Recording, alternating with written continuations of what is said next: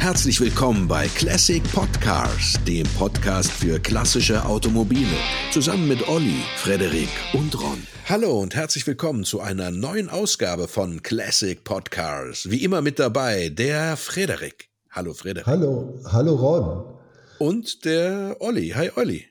Hallo Ron. ja, Frederik, du hast dir das heutige Auto gewünscht. Äh, ein Einstiegsoldtimer aus meiner Sicht, äh, trotzdem ein schönes Auto. Was für ein Auto ist es denn? Das ist der Audi 100 C1. Ja. Ähm, ein, äh, wie soll man sagen, ist äh, äh, automobilhistorisch gesehen ein, ein, wichtiges Auto, insbesondere für Audi. Ne? Ohne den gäbe es. Audi gar nicht mehr. Ist das so richtig? Ja, zumindest nicht so, wie wir Audi als Nobelhersteller quasi kennen oder als Premiumhersteller. Ähm, weil das Auto hat Audi wirklich gerettet, die Eigenständigkeit. Audi ja. gehörte, war, war ja früher Auto Union und gehörte zu Mercedes. Und die haben äh, dann 1965, glaube ich, den Laden an VW verkauft und die wollten da einfach nur Käfer bauen in den Fabriken. Ja, genau. Und dann hat man, ja, und erzähl ruhig weiter die Geschichte. Ja, nee, ich, ich kenne die Geschichte ja gar nicht, also ich kenne das Auto gar nicht so gut. Ich weiß nur, ähm, dass dieses Auto im Geheimen entwickelt wurde, weil VW genau. ja eigentlich überhaupt nicht äh, weitermachen wollte, so richtig mit Audi oder Auto Union. Ne? Und deswegen gesagt hat, nee, nee, äh, haltet mal die Füße still, wir produzieren hier äh, in Ingolstadt lediglich den Käfer weiter. Und die haben aber nicht so richtig daran geglaubt und haben gedacht, ja, aber was ist, wenn der Käfer wird ja nicht ewig gebaut werden? Was ist, wenn der nicht mehr ist? Dann wird der Laden hier dicht gemacht. Wir verlieren alle unsere Jobs. Also lass lieber mal im Geheimen irgendwie so ein bisschen weitermachen. Ne?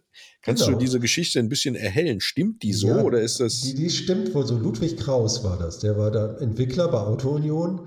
Und die haben ja richtig gesehen, dass es mit dem Käfer nicht ewig weitergehen kann und haben dann eine Limousine entworfen. Und richtig fertig entworfen und haben die dann dem VW-Chef Nordhoff gezeigt. Und der hat dann gesagt, okay, 100.000 Stück erstmal und dann sind es am Ende über 800.000 geworden. Ja, Wahnsinn. Aber war es nicht so, dass, dass der das irgendwie so mehr oder weniger äh, heimlich abends nochmal nach Feierabend gemacht hat? Ja, ja, Ludwig Kraus hat das heimlich gemacht. Die, sollten, die hatten keinen Auftrag, das zu machen. Ist ja, geil. Überleg dir mal heutzutage, ja. entwickelst du mal heimlich ein Auto. ja, genau. Vor allem quasi sind denen so eine äh, wirklich auch recht moderne äh, Limousine. Die war ja auch, das war letztendlich das erste Auto, das mit einem Computer auch zum Teil entworfen wurde. Ja. Das ist eine finite Elementmethode. Das, das ja. habe ich noch im Studium äh, wirklich, ich weiß heute noch so, ne, dass man da so Gitternetze äh, entwickelt. Wahnsinn, ne? Also in den 60ern, das ist schon echt. Ja, also Chapeau das habe ich auch gelesen und dann habe ich mir gedacht, was für ein Computer mag das gewesen sein? Ne? War das ein, ein, ein Zuse 3000 oder sowas? das war bestimmt ziemlich groß.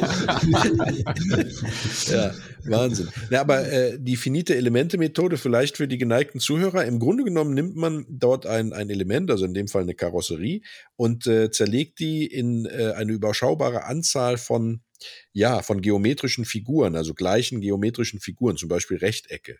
Und dann kann man äh, anhand der Verformung eines Rechteckes, bei, zum Beispiel bei einem Frontalaufprall oder ähnlichem, ähm, äh, berechnen, wie sich alle anderen Rechtecke in dieser Kette verhalten. Habe ich das so richtig ähm, äh, dargestellt, Olli?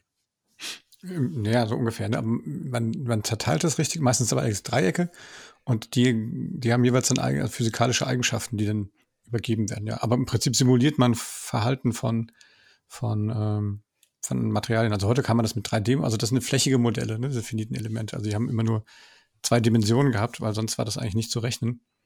Und, ähm, und heute macht man das natürlich voll mit 3D und kann das quasi ähm, im Internet in Echtzeit machen. Ähm, aber grundsätzlich ist die Methode, glaube ich, immer noch dieselbe. Ne? Das kann man halt hauptsächlich für flächige Formen machen, ähm, die halt also wie, wie ein Autoblech oder sowas äh, die halt keine dreidimensionale Komponente eigentlich haben. Und bist du froh? Bist du denn jetzt froh, dass nach all den Jahren Podcast, die wir jetzt schon machen, endlich auch mal eine Ingenieursfrage auftaucht? Nein, also ich bin froh, das ist Quatsch. Ich, ich habe das aber jetzt schon, ich finde das schon cool. Ich meine, das ist ja schon über 20 Jahre her, dass ich auch 25, fast 30 Jahre her, dass ich das im Studium gemacht habe. Und ähm, und das war dann auch schon 30 Jahre später, als die das gemacht haben. Und dementsprechend finde ich das schon echt eine, eine Leistung. Ne? Und da bin ich bei Fredo, was mag das für ein Computer gewesen sein? Weil damals hatten wir auch so Workstations und die haben da auch schon die ganze Nacht zur Not gerechnet. Ne? Und je mehr Teile man hat, und je mehr, also je genauer, also je weniger, also mehr Teile man hat, umso genauer wird das, aber so länger, also lange rechnet er auch. Ja, was, was mich an dem Audi 100 äh, anspricht, also was ich schön finde, ist ja diese, diese Form, ne? die so äh, grundsätzlich kantig ist, aber so leichte Abrundungen hat. Ne? Also das ist eine ganz, ganz schöne Linie, die das Auto hat. Der ist auch nicht so hoch, ne? der äh, ist etwas, etwas, äh, ja, von der Wirkung her etwas flacher und äh, in, die, in die Länge gezogen. Ne? Äh, der sieht schon recht sportlich aus. Was kannst du denn über den, das Design sagen, Frederik? Das ist ja mehr so dein Beritt. Es war der Computer. das glaube ich nicht. Naja, das war wohl auch Ludwig Kraus und sein Team. Also so, so ganz genau weiß ich es nicht, aber wir haben ja auch noch eine Besonderheit, es gab ja dann das Audi 100 Coupé. Äh, richtig, ja, ja. Das, das kam aber dann erst äh, 69, ne?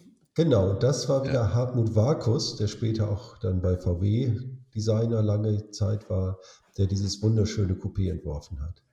Das ja, darüber wird noch zu streiten sein, wie wunderschön das ist, aber ähm, wenn wir eh schon bei den Daten sind, 68 kam die Limousine auf den Markt, richtig? Als äh, Viertürer und dann auch als Zweitürer und äh, 69 wurde dann das Coupé auf der IAA vorgestellt.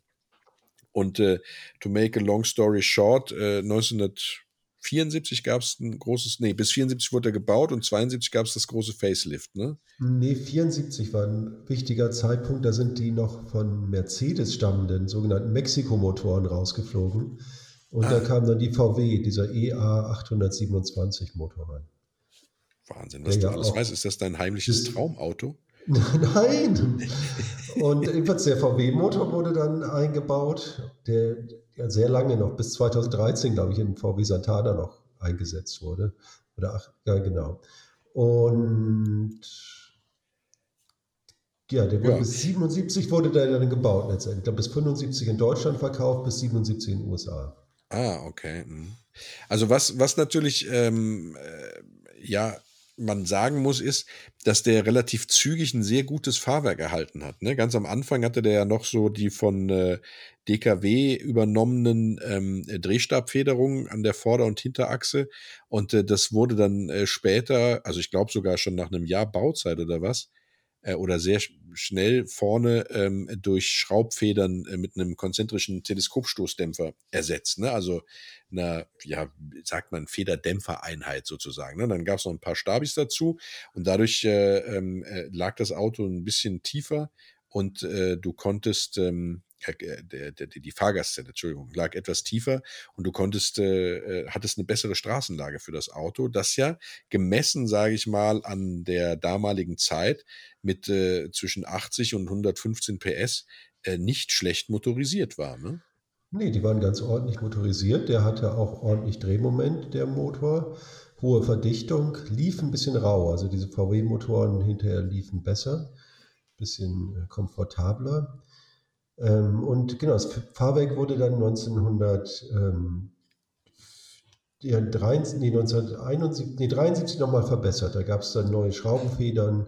Und ja, so, weil es an der Hinterachse dann eben auch äh, entsprechend die. Genau, äh, Zahnstangenlenkung. Also, die haben das Auto permanent verbessert, muss man wirklich sagen. Relativ äh, konsequent. Und Frontantrieb war ein modernes Auto eigentlich auch. Ja, ordentlich genau. motorisiert, war auch hatte keinen schlechten Luftwiderstand, lief 170. Mhm. Das war ja. wahrscheinlich schneller als ein Strich 8 dem vergleichbaren. Genau, in der Spitze war ja dann, äh, sag ich mal, welcher, ich weiß gar nicht mehr, welcher es war. In der Spitze lief er dann 190, als er den 115 PS Motor aus dem Coupé dann bekam, ne? Mhm, äh, der, der GL, also der Audi 100 GL, mhm. das Topmodell, ausstattungsmäßig, ja, äh, äh, hatte dann am Ende, ja, nee, 180, glaube ich. Also auf jeden Fall war es wahnwitzig schnell für die damalige Zeit. Und ähm, ähm, man, muss, man muss ja einfach sagen, dass äh, diese ersten Motoren, die so rau liefen, äh, die waren, wenn ich das richtig in Erinnerung habe, äh, thermisch relativ anfällig. Ne? Also das war kein für, für lange Fahrten unter Volllast oder unter hoher Last, äh, waren die einfach nicht gebaut. Ne? Das äh, nee. mochten, mochten die nicht. Die waren ähm, nicht vollgasfest. Also genau. bei 4000 Umdrehungen sollte man es dann eigentlich auf, für eine Dauerfahrt gut lassen. Sonst äh, ja haben die das nicht äh, gut überstanden. Genau, obwohl die 1,8 bzw. 1,9 Liter Hubraum hatten und der VW-Motor, der dann kam, hatte ja nur 1,6 Liter Hubraum, ne?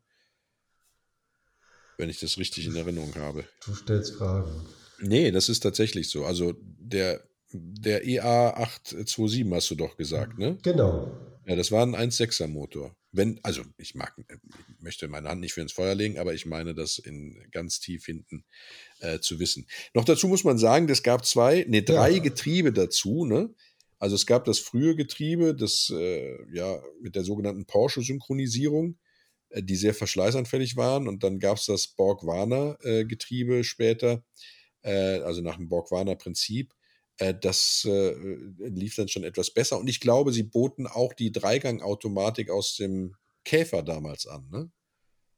Die konntest du auch. Kibbeln, jedenfalls hatten sie eine Dreigang-Automatik dann. Genau. Ja. Auch da gab es ja. eigentlich auch kontinuierliche Verbesserungen, ne? weil die Borg Warner-Automatik war oder Schaltgetriebe war viel besser. Ja, ja, genau, richtig. Ja, mhm. Hm. ja. ja. ja ähm, was gibt es dazu zu sagen, wenn man sich so ein Auto angucken will?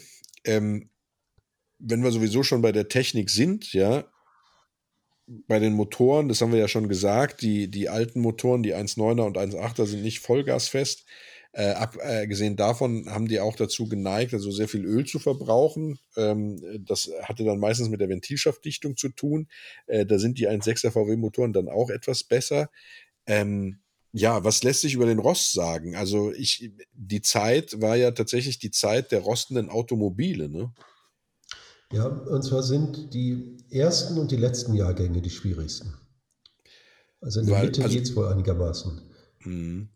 Ich weiß also nur, dass in den ersten Jahrgängen haben sie Blech verwendet, Recyclingblech mit einem hohen Kupferanteil. Und das hat äh, genau. dann zu einer, zu einer starken Korrosion geführt. Wie war das in den letzten Jahren? Haben sie dann da wieder ja, auf diese Bleche zurückgegriffen? Jedenfalls sind die nicht so richtig gut. Ich das ist ja nicht, eigentlich dann die, Ich meine, dass dieses Kupferblech bei den Späten waren, aber das, das weiß ich nicht so ganz genau. Ah, okay. Ich meine, das ist ja tatsächlich eine tragische Geschichte, oder Oliver? Da hast du ein Auto, was zu Ende entwickelt ist. Das heißt also, die späten Modelle sind ja immer die besten, weil da die meiste Entwicklung drin steckt, aber sind dann auch am rostanfälligsten mit. Das ist natürlich tragisch. Oder Olli? Ich glaube, ja, Olli. nee, nee, ich war der Fredo wollte schon antworten. Nee, nee, ich dachte, äh, Ron fragt ja Olli. ja, wahrscheinlich. Ich kann, kann ich nur zustimmen. Ist natürlich immer doof. Und, aber gut, wahrscheinlich hat man auch diesen Weit, Weitblick damals auch gar nicht gehabt, ne? Irgendwie und, oder solche äh, Einflüsse von minderwertigem Material. Ähm, das zu sehen, ne? Oder, oder deswegen, glaub, freiwillig hat das ja keiner gemacht. Ja, mutmaßlich ist man nicht davon ausgegangen, dass diese Brot- und Butterautos irgendwann zu Liebhaberobjekten äh, werden. Ne?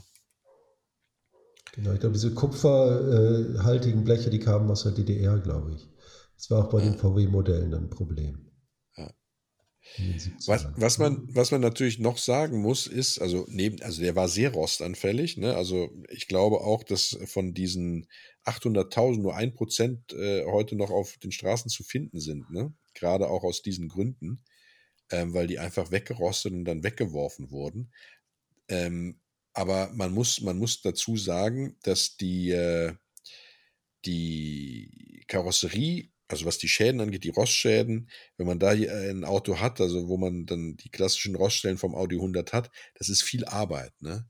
Äh, das heißt also, die vorderen Längsträger sind sehr anfällig. Und ich weiß, dass, äh, dass die Ecken des Windfangs hinten also im hinteren Bereich der A-Säule, dass das auch äh, ja eine schwierige Operation ist und die auch dann sehr gerne wegrosten. Was kennst du noch für Stellen, Fredo? Ja, vorne die, die Kotflügel, Längsträger, Aufnahme der Hinterachse, die Federbeindome, also ah, ja, Radläufe. Genau, der hat schon so eine ganze Menge Stellen. Auch nicht die schönsten immer. Ja, die, die, die, die, die Türschweller vor allem, ne? Also das ist ja, ja das, das große Problem. Das heißt also, wenn man einen kauft, äh, dann sollte man sehr genau gucken, wo der Rost sitzt und wie viel Rost es ist. Ist es überschaubare Arbeit oder äh, muss man ähm, äh, sage ich mal, viel in Blech investieren. Das Problem nämlich ist, dass es für den Audi 100 C1 gar nicht so viele äh, Teile gibt, also was Reparaturbleche und sowas angeht. Ne? Also da muss man schon ein bisschen äh, eben auch mit Blech einfach äh, arbeiten können, sich die Stücke äh, selber zuschneiden und anfertigen können. Ähm, und vor allem, wenn solche Sachen wie die äh, Federdome äh, äh, betroffen sind, ist das natürlich auch eine Arbeit, die sicherheitsrelevant ist und äh, die man auch können muss. Ne? Also so einen neuen Dom einschweißen, das ist auch nicht unbedingt jedermanns Sache. Ne? Nee, das ist äh, komischerweise, also die Strich 8er haben viel mehr überlebt. Und äh, ja, von den Audi 100 sind nicht so viel übrig geblieben, obwohl sich das Auto wirklich wahnsinnig gut verkauft hat. Ja, ist in der Tat richtig.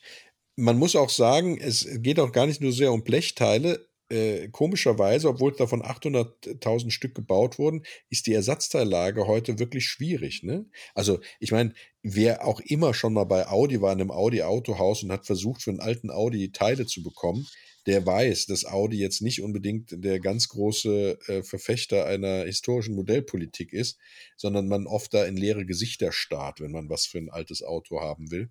Oder entsprechend dann so in der Klassiksparte landet, dass man Hölle viel Geld hinblättern soll. Ja. Ähm, das heißt also, A4 die hat mal Probleme. Entschuldigung, wenn die unterbreche, mit deinem A4 hattest du sogar Probleme, ne? Genau, also ich habe einen A4 von 98, einen schönen 2,4 Liter Quattro äh, Kombi, also Variant. Und da brauchte ich ähm, einen ein Schlauch von der, von der Kühlung. Ähm, also das äh, war nicht zu machen. Das, den gab es einfach nicht mehr. Ich habe den dann gebraucht, äh, glaube ich, in der Ukraine damals äh, gekauft. Ähm, und der kam auch dann tatsächlich an, war noch gut und den konnte ich dann einbauen.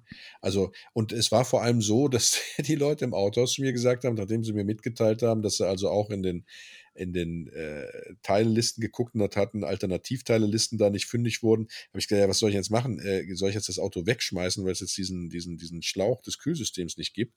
Und äh, äh, dann haben die zu mir gesagt, ja, gucken Sie sich doch mal um, äh, vielleicht gefällt Ihnen ja eins der Autos hier im Verkaufsraum. Wir können Ihnen dann mal ein Angebot machen. Also das war wirklich unverschämt. Ne? Da ja, das eine, eine, eine leichte Schwellung im Halsbereich. Und äh, ja, ähm, Deswegen, äh, die Ersatzteilsituation ist also grundsätzlich bei Audi nicht immer so angenehm, also vor allem ist sie teuer und äh, insbesondere beim Audi 100 ist es schwierig, weil es gibt einfach nicht viele Ersatzteile dafür. Das heißt, Audi hält dort keine Ersatzteile vor. Wenn ich das richtig in Erinnerung habe aus der Recherche, gibt es, ähm, glaube ich, zwei spezialisierte Teilehändler oder zumindest gab es die mal. Ähm, das eine ist der Helge Mattiesen äh, der hat einen Autoersatzteil-Service, äh, den kann man mal googeln, der ist ganz gut mit Audi 100 Teilen. Und dann gibt es noch Andreas Kunert, Autoteile Andreas Kunert. Ähm, der soll auch, äh, sage ich mal, einen, gerade für ein Audi 100 noch ganz gute Teile haben. Also diese beiden Namen kann man dann mal googeln. Helge Mattiesen und Andreas Kunert, wenn man da Teile braucht, sind zwei äh, Teilehändler, Ersatzteilhändler für Audi, die wohl relativ gut aufgestellt sind bei Audi 100. Genau, dafür gibt es das Auto aber günstig, wenn es kein Coupé ist. ja, wir wollen auch erst nochmal über das Coupé sprechen, bevor wir über die Preise vom Coupé sprechen. Du hast ja eben gesagt, du findest das Coupé ausgesucht schön. Wie siehst du das denn, Olli? Findest du das auch ausgesucht schön? Also ich finde es schon schön. Also ausgesucht weiß ich jetzt nicht, aber ich finde, das, das hat schon was. Also mit diesen, was sind das, so Luft an, an Einlässen an der Seite und so. Und ich finde, das hat schon eine, eine schöne Linie, ne? Und ähm, ist ja, glaube ich, ne, korrigiert mich, aber im S7 wieder aufgegriffen, ne? Im, im, ja. Die haben ja ziemlich genau die Linie kopiert irgendwie und, äh, und äh, den finde ich auch für ein Audi mal ganz hübsch. Genau, ja. der A7 S7, ne? Ja. Hm. Ich finde das Coupé nicht schön. Mir gefällt die zweitürige Limousine am besten. Also es ist ja, ja auch fast ein Coupé dann, ne? aber äh, ja. eben nicht von der Form her. Äh, mir, mir, ich, ich kann es nicht sagen, warum, aber mir gefällt das Heck vom Coupé überhaupt nicht. Ja, die seitliche Linie, da mag ich noch zustimmen, okay, das geht noch, ja. Äh, aber es ist jetzt nichts, was mein Herz höher schlägen lässt. Wie gesagt, die zweitürige Limousine ähm, in Gelb mit schwarzen Hauben, das finde ich natürlich am schönsten, ne? Also so diese Rennsport-Variante. Aber da, da, da, muss ich an der Stelle muss ich zustimmen, ausnahmsweise mal. Aber ich finde, dass grundsätzlich Audi-Hacks nicht schön sind. das ist ja, so ein, okay, so ein Signature. Signature. das, äh, ja. Stichwort Rennsport, hast du da irgendwas gefunden, Olli? Nee, gar nichts. Hm. Also Audi 100 hat wenig zu bieten, was äh, Trivia angeht. Ja, ganz, also selbst äh, das Lustige ist, wenn man so nach, also der ist in tausend Filmen, aber der hatte immer so eine Statistenrolle. Ne? Ich glaube, das ist ja auch so, dass der, das, wie heute Audi ja wirklich in der Oberklasse ehrlich gesagt angekommen ist. Ja. Und habe ich, hab ich gelesen, dass bei der Kommissar war das dann so, dass die Assistenten fuhren Audi und der Chef fuhr BMW 2000. Und ich glaube, das, das war dann tatsächlich so der, ähm, das war so das Sinnbild auch, wie das, wie das Auto wirklich auch in der Gesellschaft angekommen ist. Ne? Dass, Aha, okay wer mehr als ein Capri wollte oder ein bisschen nicht ganz so rallo, der hat sich halt ähm, dann Audi 100 gekauft. Mhm. Also, ich, ja, das Auto, wie gesagt, von der Linienführung finde ich es eigentlich ganz, ganz hübsch. Ähm, wie ist es denn, wenn man sich jetzt dafür interessiert, dieses Auto als Einstiegsoldtimer, der aus meiner Sicht ja ist, weil man, also man hat zwar ein Teileproblem, aber man kann sehr gut selber dran schrauben. Ja, man hat überall noch Platz. Äh, er ist jetzt, glaube ich, auch von den Preisen noch nicht so enteilt, dass man da äh, ein, ein, ein Millionär für sein muss, oder? Wie sieht das aus, äh, Fredo? Nee, also ich meine, das Angebot ist etwas überschaubar auf dem Gebrauchtwagenmarkt, aber mit 6000 Euro geht es eigentlich so los für ein okayes Fahrzeug und die Coupés gehen dann in die 30.000er Region. Ja. Also ich finde es ganz interessant, weil äh, ich habe natürlich auch dann mal geguckt, ja, bei äh, nicht bei den äh, klassischen Autoplattformen, sondern bei äh, anderen Plattformen, die eher Gebrauchtwaren anbieten. Und da sind relativ viele Coupés drin, was mich gewundert hat. Ne? Das günstigste Coupé, was ich gefunden habe, liegt bei rund 5000 Euro, äh, was ich echt oh. interessant finde. Ja. Ähm, und äh, gut, die gehen dann schnell hoch, also es, es, sind dann eins für 10 drin, es sind dann auch welche für 20 drin, ja. Ähm, aber äh, ich hatte jetzt gedacht, weil das Coupé ja also viele ja eure Meinung teilen und sagen, sie finden das wirklich schön, dass das preislich eher enteilt werde als das äh, Audi 100, äh, die Audi 100 Limousine. Und ähm, ja, dem ist nicht so. Und äh, insgesamt, so Limousinen kriegt man auch sehr schöne unter, unter 20, ne? Und äh, sage ich mal, fahrbare, die ein bisschen Liebe brauchen, aber jetzt äh, wirklich eigentlich als Daily Driver ganz gut dastehen, auch so zwischen 10 und 15, ne? Das ja. hat mich dann doch schon erstaunt bei der Bedeutung, die dieses Auto ja im Grunde genommen für Audi hatte. Ich meine, wir müssen ganz ehrlich sein, ohne den Audi 100 gäbe es Audi nicht mehr. Ne? Nee. Das ist schon äh, wirklich komisch. Hat da so eine irgendwie ein Mauerblümchen da sein, eben wenn man das Coupé mal ausklammert. Ich habe mir mhm. das Heck jetzt gerade noch mal extra angeguckt. Das ist doch schön, das sieht doch italienisch klar aus. Was stört dich denn daran, Ron?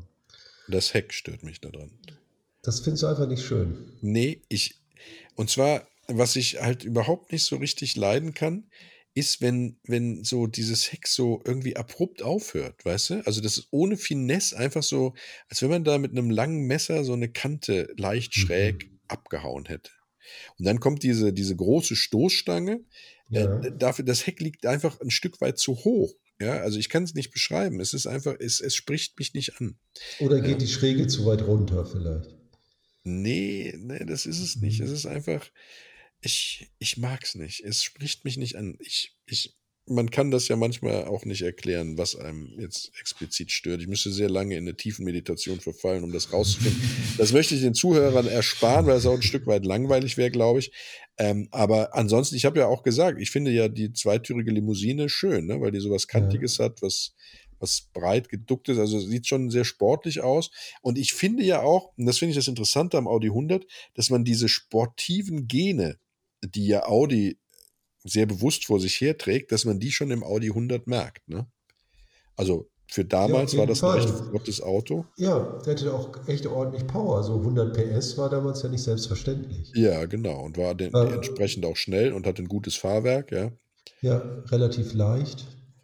Was mich halt ein bisschen nervt, was gegen diese Sportlichkeit spricht, ist, dass er ja äh, hinten Trommelbremsen hatte. Ne? Hatte zwar ein Zweikreis-Bremssystem, am mhm. Anfang äh, vorne hinten und später diagonal unterteilt, äh, aber hatte hinten halt immer diese Trommelbremsen. Ne? Vorne die Scheiben sind ja dann irgendwann vom Getriebe nach außen gewandert, also tatsächlich an die Räder dran, weil man festgestellt hat, dass wenn die zu nah am Getriebe sind, einfach zu leicht verölen. Und äh, man hat natürlich dann auch mit innenbelüfteten Bremsscheiben irgendwann gearbeitet und hatte, glaube ich, auch äh, dann zwei Sättel bei den starken Versionen äh, was neue Felgen dann auch bedingt hat und so. Aber ähm, so richtig, dass man an allen vier Rädern Bremsscheiben hatte, wie das ja andere Hersteller auch vorgemacht haben bei ihren sportlichen Modellen, das hast du halt beim Audi 100 noch nicht gefunden. Ne? Was dann ja natürlich auch wieder zeigt, für welchen Kundenstamm das Auto produziert wurde, weil es ja tatsächlich auch etwas günstiger produziert wurde, damit es eben auch verkauft wird. Ne? Ja, und ich, mir fehlt irgendwie so ein bisschen die Top-Version. Genau, das meine ich damit. Ja. Mhm. Also so also, nochmal so ein richtig kräftigerer Motor, ein dickerer Motor. Ja. Hier ist auch ein 6, ein 5 oder 6 Zylinder, das mit 150 oder 170 PS, das wäre eigentlich ganz geil gewesen. Ja, so eine Final Edition, ne? Ja. Ja, Genau, das, äh, das, genau, das fehlt mir und andere Hersteller haben das ja gemacht. Ne? Also sieht man ja durchaus, also wenn du, keine Ahnung. Ja, klar, der 2002 TII oder ja, der genau. Mercedes dann 6,3 oder 6,9, da gab es dann halt irgendwie gerne nochmal ein dickes Auto oder beim genau. Strich 8er der 280er. Ja. ja, das war hier irgendwie ein bisschen Mittelmaß durch dieses vielleicht doch recht geringe Motorenangebot, was sie hatten. Ja, ich meine mit Sicherheit natürlich damit auch mit reingespielt, dass man äh, Audi nicht zu groß werden lassen wollte. Ne? Also der VW-Konzern hat natürlich ein bisschen auch darauf geachtet, dass äh, ihm äh, seine, ja, wie soll man sagen, seine, seine Käufer nicht abwandern oder dass man bei strategischen Überlegungen, die man vielleicht bei VW hatte, auch äh, eher daran dahin geschielt hat, dass man noch eine Limousine hinterher schieben wollte oder sowas. Ich kann es dir nicht sagen. Ne? Aber tatsächlich ist es so, dass äh, man da in der Modellpolitik durchaus noch einen hätte draufsetzen können. Ne? Ja, auch bei dem Coupé, gerade beim Coupé wäre das eigentlich gut geworden. Kam dann erst später beim Quattro oder beim V8. Das hat ja, genau. Herr Piech besorgt. Aber ja, ganz gut. Inzwischen kann ja VW froh sein, dass dieser Audi 100 entwickelt wurde. Ja, absolut. Ne? Ja, ähm, das ist der Audi 100. Ich wüsste jetzt auch gar nicht, was man noch mehr über das Auto sagen soll. Ich meine, interessant finde ich, das muss man, vielleicht sollte man das noch erwähnen, dass ja äh, es, es sowohl einen Auslandsmarkt gab, was für in dieser Zeit auch nicht selbstverständlich war, ja, also Südafrika, äh, genauso wie die Vereinigten Staaten, wo man äh, dann tatsächlich auch an dem Auto so lange rumgefuhrwerkt hat, ich glaube 74, bis man äh, die äh, Sicherheitsvorschriften der USA erreicht hatte, dass man, dass dieser Exportmarkt äh, offen stand. Ähm, und das müsste dich doch irgendwie ein bisschen anfixen, Olli. Es gab den Audi 100 auch als Erprobungsauto für Elektroversuche, äh, also voll elektrische äh, Fahrzeuge zusammen mit Warta damals hat man also ein Elektro-Audi 100 gebaut und hat den tatsächlich auch äh, verkauft. Weißt du da irgendwas drüber? Nee, war ich bin jetzt auch nicht der einzige Elektrofahrer jetzt hier im Team. Ja, also deswegen weiß ich, warum du mich jetzt also explizit. Ja. Naja, Aber es gab ja schon, es gibt ja zu der Zeit gab es ja schon viele, äh, wahrscheinlich dank der, der Ölkrise, also viele Ideen, wie man Elektromobilität äh, nutzen konnte. Ne? Und, ich komme ich komm darauf einfach nur zu sprechen, weil du ja durchaus diesem perversen Gedanken nicht abträglich bist, echte Oldtimer in Elektroautos umzubauen. Du meinst, man sollte sich gleich einen Elektro-Oldtimer kaufen? Ja, das wäre jetzt zum Beispiel die Alternative, wenn man ein Elektroauto. Waterhäschen hinten drin. Bei welchem Auto war das denn noch? Das war für die Olympischen Spiele. Gier und ein VW Käfer, glaube ich, seid ihr gefahren, ne? Und du warst damals heil, hellauf begeistert. Ja, aber ich glaube, was Fredo meint, was anderes. Das war 1972, das war ein BMW. War das jetzt 2002, den sie mit so einem Elektromotor versehen hatten für die ja. GEA, um die zu äh, begleiten? Welche GEA? Ach so, die GEA, ja, die olympischen GEA. Genau. Ja. Ich glaube, der konnte mit konstant 20 Stundenkilometern äh, 30 Kilometer fahren oder so. ja, nee, weiß ich nichts von. Ähm, ist, ist, ist auch tatsächlich in, in, in durchaus mal ein Thema, die Elektroautos der Vergangenheit äh, zu zeigen, die ja äh, tatsächlich sehr, sehr ein Mauerblümchen-Dasein in der frühen Automobilgeschichte gespielt haben und ja nie über ihr Versuchsstadium oder äh, über geringe Stückzahlen hinauskamen. Ne? Das ist ja tatsächlich so das Schicksal der frühen Elektroautos gewesen und ich weiß auch gar nicht, wie viele davon heute noch überlebt haben. Ja. Gut, ihr Lieben, ähm, ich glaube, das war's zum Audi 100. Man kann, wir haben es relativ umfassend. Mir würde jetzt nichts weiter einfallen. Wisst ihr noch was? Wollt ihr noch was loswerden zum Audi? Nö, ich hoffe, Fredo ist jetzt happy, dass wir den gemacht haben. Ja, ja war wichtig, war wichtig. ja. Ja, okay. natürlich ist ja ein Stück Automobilgeschichte. Also ich, ich finde, dass das Spannendste daran ist wirklich die Entstehungsgeschichte. Ja. Das ist diese Story, auch dass dann äh, dieses, ich habe gelesen, dass man dieses Geheimversteck, dass sie das tatsächlich im Museum irgendwie nachgebaut haben, glaube ich. Ne? Also hinter so einem Vorhang hat der ja da rumgeschraubt genau. und ist dann tatsächlich irgendwie da aufgeflogen und statt dass sie ihn da abgemahnt haben, haben sie gesagt, na komm, dann zeig's mal dem Chef. Und ähm, ich komme immer nicht drüber, dass man da irgendwie heimlich irgendwo ein komplettes Auto entwickeln kann. Ich habe keiner gemerkt. Da war abends ein bisschen länger Licht an, aber dafür ja. ist es ja echt ein ganz, ganz schickes Ding geworden. Und man, wenn man sich auch anguckt, was aus Audi geworden ist als Marke, äh, schon Wahnsinn, ne? Ja, in der Tat. Also das muss man, muss man wirklich sagen. Da müsste man eigentlich ähm, äh, bei, bei Audi dem Ludwig Kraus ein Denkmal setzen in Überlebensgröße vorm Werk in Ingolstadt. Ne? Also so ja. äh, nicht, nicht den äh, Koloss von Rhodos, sondern äh, den äh, Kraus von Ingolstadt. Ja? ja. Genau. Der, hat ja, der hat ja gesagt, ne, dass, äh, dass er hätte gerne einen coolen Dienstwagen, der aber keine Limousine ist. Und da hat er sich überlegt, das wäre wahrscheinlich vielen anderen Audi-Fahrern auch so gegangen und deswegen hätte er sich so ein Ding gebaut. nicht schlecht, ja. ja. Ihr Lieben da draußen, wenn ihr äh, euch ein Auto, Auto wünschen wollt und äh, Wünsche habt, ähm, was wir hier mal besprechen sollen, dann schreibt doch einfach eine Mail an nettemenschen at classicpodcars.de. Das gilt natürlich auch, wenn ihr Anregungen habt oder konstruktive Kritik, dann einfach eine Mail an nettemenschen at classicpodcars.de. Und ich darf so viel verraten, wir haben tatsächlich Mails bekommen. Das heißt, wir werden äh, auch in äh, der nächsten Folge auf die Autowünsche eingehen. Aber heute sind wir jetzt erstmal auf Frederiks Wunsch eingegangen. Das war uns natürlich auch ein, äh, ein äh, wichtiges Anliegen im Team. Ähm, und ähm, wo wir überall zu finden sind, das verrät uns jetzt noch der Olli. Ja, das verrate ich sehr gerne. Ja, und zwar, ihr findet uns im Internet mit unserer Webseite, wo immer noch mal auch nochmal alle Folgen mit einzelnen Blogartikeln abgebildet abgebildet sind auf, unter www.classicpodcasts.de äh, und auch auf Instagram, ähm, auch unter Classic Podcast als Handle. Und äh, ja, Ron, wir sollten mal wieder einen TikTok machen. ja, in der Tat. Das stimmt. ist der Sommer wieder schon wieder rum, irgendwie haben wir da nichts gemacht. Wow. Und ihr findet äh, auch ein paar schöne ähm, Videos, äh, hauptsächlich von Ron, wie er äh, alte Autos innerhalb von einer Minute auf TikTok vorstellt, ähm, die tatsächlich erstaunlich hohen Anklang gefunden haben. Äh, schaut da mal rein, liked uns, teilt uns, äh, schickt uns äh, euer Feedback, da freuen wir uns sehr drüber. Und der Ron sagt, wir kriegen E-Mails, wir kriegen viele E-Mails und das freut uns auch sehr und zwar auch wirklich aus dem ganzen deutschsprachigen Ausland, das muss man auch mal sagen, aus der Schweiz und aus Österreich kriegen wir Zuschriften. Also viele Grüße auch mal über die Landesgrenzen hinaus an unsere österreichischen und Schweizer Hörerinnen und Hörer. Sehr schön, dass ihr zuschaltet und ähm, ja, dass uns hier in Europa die Liebe zu alten Automobilen eint. Ja, lieber Frederik, dann moderier mal ab. Ja, also das hat Olli schon so schön gemacht, dem ist nichts hinzuzufügen. Tschüss, bis zum nächsten Mal. Servus und Papa.